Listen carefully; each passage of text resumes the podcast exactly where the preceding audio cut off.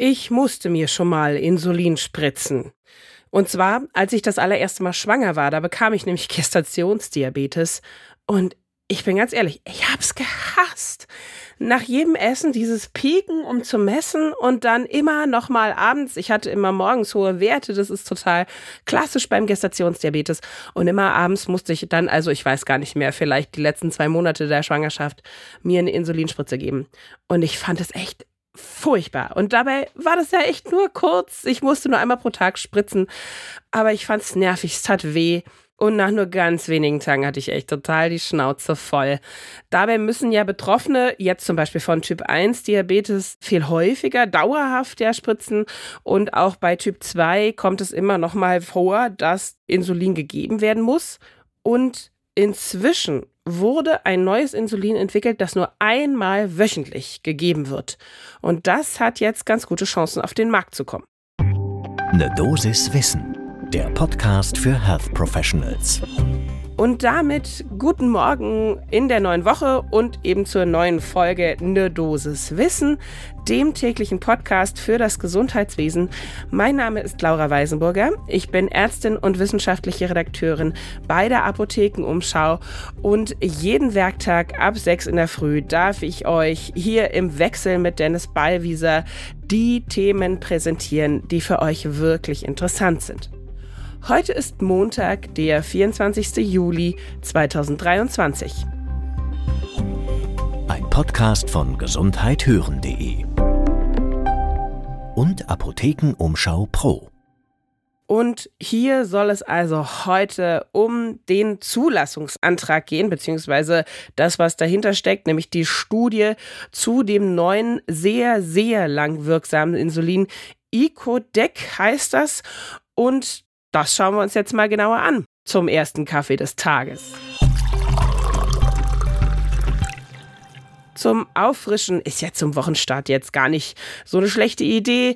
Wie viele Menschen sind zum Beispiel von Typ 2 Diabetes in Deutschland betroffen? Das sind 8,5 Millionen. Das finde ich ist immer wieder, wenn man die Zahl sieht, doch sehr beeindruckend, dass es leider so viele sind.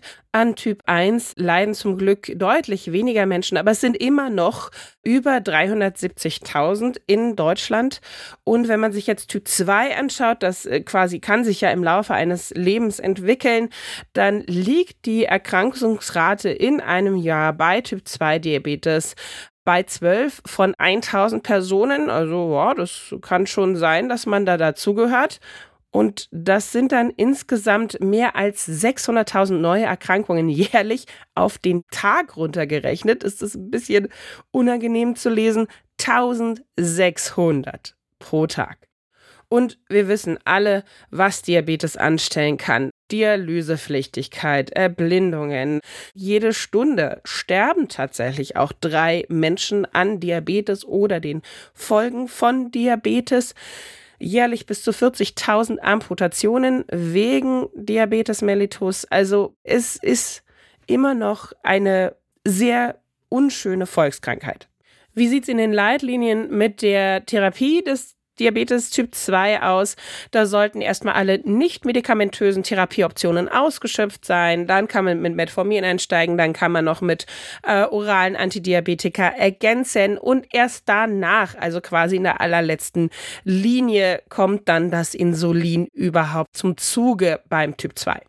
Und da muss dann eben häufig einmal täglich eine Basisinsulingabe erfolgen. Und jetzt wurde also ein anderer neuer Wirkstoff entwickelt, der noch länger wirken soll und das tatsächlich auch tut. Das ist das sogenannte Insulinanalogon Icodec. Ähm, wir gehen jetzt hier mal ein bisschen in die Biochemie, wirklich nur ansatzweise versprochen. Da wurden drei Aminosäuren im Insulin ausgetauscht und zusätzlich, das ist der wichtige Knackpunkt, gab es eine Fettkette angehängt an das Molekül, durch die eben das Insulinmolekül im Blut an Albumin bindet. Und dadurch verlängert sich die Halbwertszeit auf, obacht jetzt, 196 Stunden. Das natürlich ordentlich lang und theoretisch, rein rechnerisch, muss man es deshalb nur einmal wöchentlich geben. Ob man das wirklich so selten geben kann, das wurde natürlich auch geprüft, weil wenn man ein neues Medikament zulassen möchte, dann gibt es ja zum Glück eben entsprechende Studien, die man durchlaufen muss. Aktuell ist das eben eine Phase 3, die da durchlaufen wird von dem Insulin Ecodec in der sogenannten Onwards 1 Studie.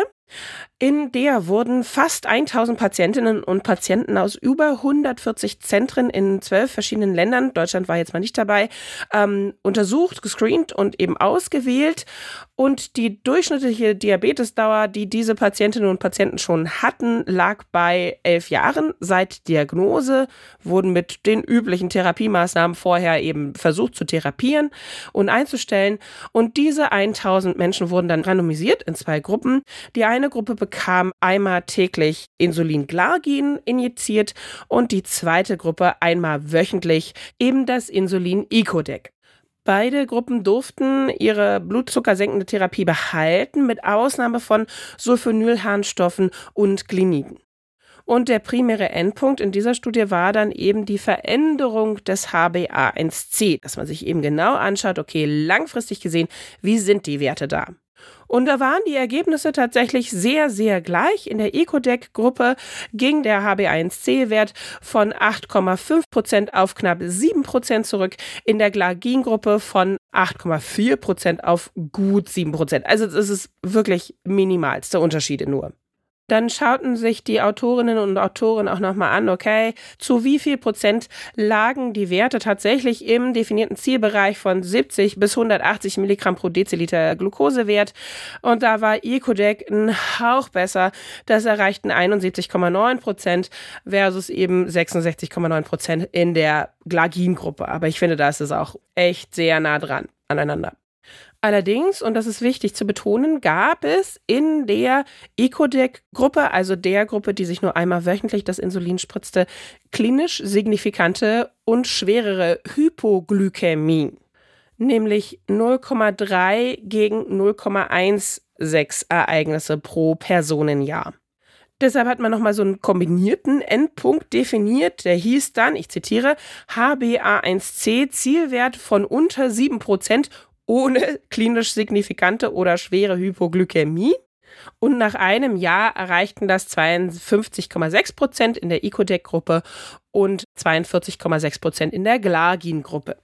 Das heißt, soweit, so gut. Das scheint also einigermaßen gut zu funktionieren und auch sicher zu sein. Aber natürlich haben wir das auch mit einem Experten besprochen und das so ein bisschen einschätzen lassen, was er davon hält. Diesmal ist es Professor Stefan Martin vom Westdeutschen Diabetes- und Gesundheitszentrum in Düsseldorf.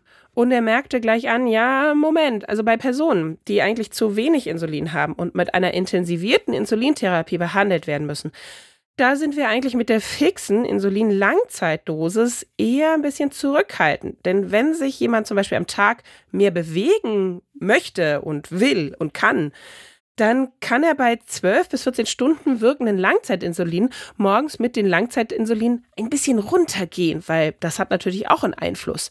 Wenn man das jetzt nur einmal die Woche als fixe Dosis spritzt, dann ist natürlich diese Anpassung in der Form nicht möglich. Und er betonte auch, man darf natürlich nicht vergessen, dass Insulin ist nun mal in der letzten Reihe bei Typ 2 Diabetes als Therapieoption. Allerdings äh, sagt er auch, ja, natürlich haben wir da Fälle, zum Beispiel Menschen, die im Altenheim leben. Bei denen ist das vielleicht was anderes. Da kann es nicht so schlecht sein, wenn man so ein Insulin nur einmal wöchentlich geben muss.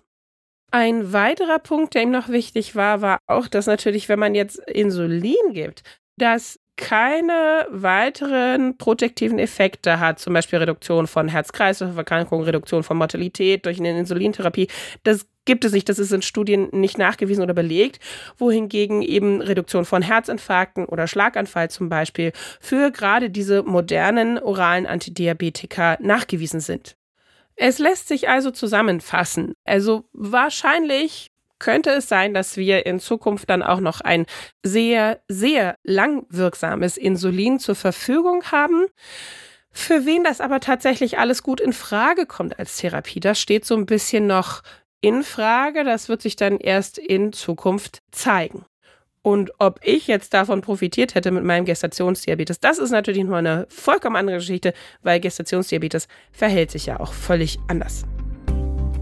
Das war unsere Dosis Wissen für heute. Wenn ihr Fragen zum Thema habt oder allgemeine Anmerkungen oder einfach nur Feedback geben wollt, dann könnt ihr das sehr gerne tun und zwar mit einer E-Mail an ne Dosiswissen at apotheken-umschau.de. Ein Podcast von gesundheithören.de und Apothekenumschau Pro.